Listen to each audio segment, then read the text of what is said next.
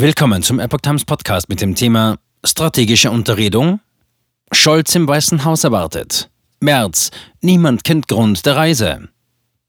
Ein Artikel von Reinhard Werner vom 3. März 2023.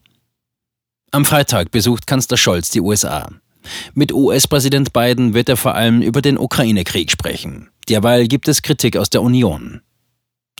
Am Freitag, 3. März, 14 Uhr Ortszeit, 20 Uhr mitteleuropäische Zeit, wird Deutschlands Bundeskanzler Olaf Scholz von US-Präsident Joe Biden im Weißen Haus empfangen. Der Besuch ist offenbar kurzfristig anberaumt worden. Im Mittelpunkt der Gespräche wird der Krieg in der Ukraine stehen.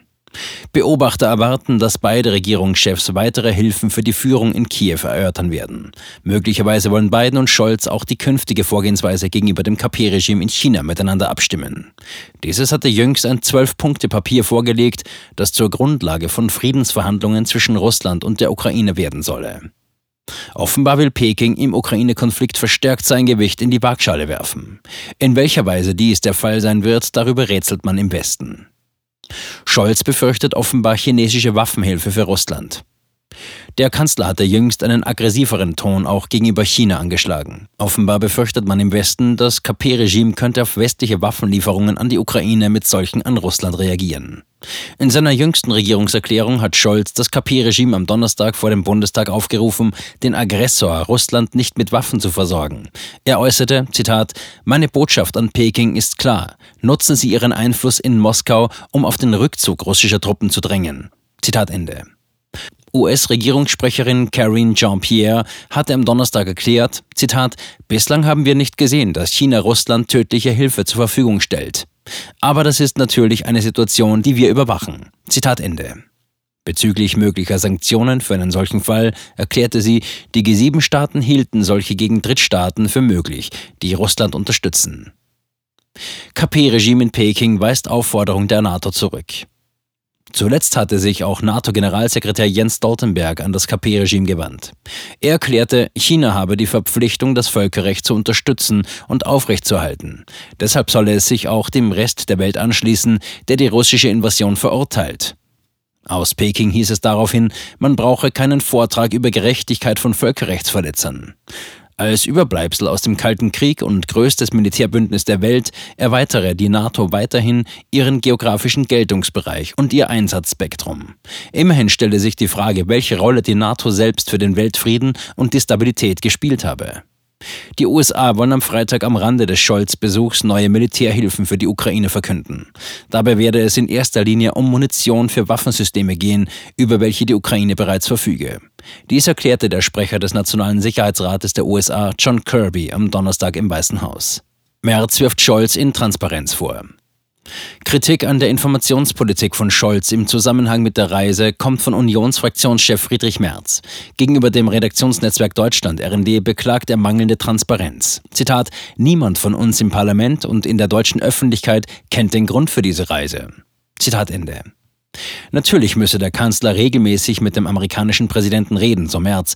Aber wenn er jetzt offensichtlich kurzfristig nach Washington reist, dann muss die Frage erlaubt sein, welchem Zweck das dient. Zitat Ende. Eine persönliche Begegnung müsse doch auch einen besonderen Grund haben, den er jedoch nicht kenne. Merz vermutet einen Zusammenhang mit der Frage einer Lieferung von Kampfpanzern an die Führung in Kiew. Scholz habe vor einigen Wochen von einem Einvernehmen gesprochen, wonach die US-Regierung auch eigene Kampfpanzer an die Ukraine liefere. Zitat: Jetzt haben wir vom Sicherheitsberater des amerikanischen Präsidenten in einem Fernsehinterview erfahren, dass dies vorläufig nicht der Fall ist. Zitat Ende. Macron macht Druck auf Zelensky.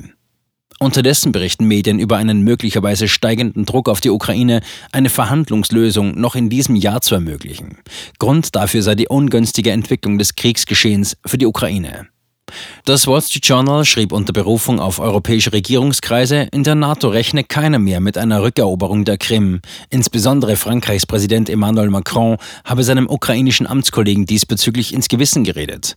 Dabei habe Macron darauf hingewiesen, dass auch die einstigen Erzfeinde Frankreich und Deutschland nach dem Zweiten Weltkrieg Frieden schließen mussten. Die aktuellen Lieferungen von Panzern und Waffen aus dem Westen sollen der Ukraine die Rückeroberung einiger Territorien ermöglichen. Zudem soll Großbritanniens Premier Rishi Sunak einen Pakt vorgeschlagen haben, der Sicherheitsgarantien und weitere Waffenhilfen nach dem Krieg beinhalte.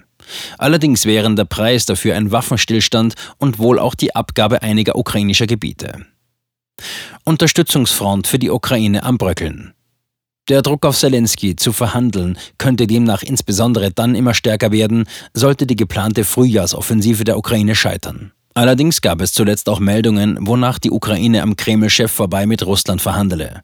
Andriy Czerniak vom ukrainischen Militärgeheimdienst HUR erklärte demnach jüngst gegenüber der griechischen Zeitung Efemerida, Zitat, wir haben Mechanismen der Zusammenarbeit auch mit Menschen gefunden, die Putin sehr nahe stehen. Zitat Ende. Der Publizist Gabor Steingart sieht unterdessen entgegen allen Bekenntnissen westlicher Spitzenpolitiker ein Abbröckeln der Unterstützungsfront für die Ukraine. Die wesentlichen Faktoren dafür seien Wirtschaftsunternehmen, die ein Ende der Sanktionen wünschten, und pazifistisch orientierte Bestrebungen, wie sie sich in dem jüngst veröffentlichten Manifest für den Frieden von Sarah Wagenknecht und Alice Schwarzer manifestierten. Darüber hinaus wachse auch in den USA die Kritik an der Unterstützung Zelenskis. Vorgetragen wird sie etwa von den beiden aussichtsreichsten Kandidaten der Republikaner für eine Präsidentschaftskandidatur, Donald Trump und Ron DeSantis. DeSantis, Gouverneur von Florida, erklärte dazu jüngst, es sei an der Zeit, den Blankoscheck für die Ukraine zu beenden. An die Adresse von Präsident Joe Biden äußerte er, Zitat, ich und viele Amerikaner denken sich, okay, er macht sich große Sorgen um die Grenzen am anderen Ende der Welt. Er hat nichts getan, um unsere eigene Grenze hier zu Hause zu sichern. Zitat Ende.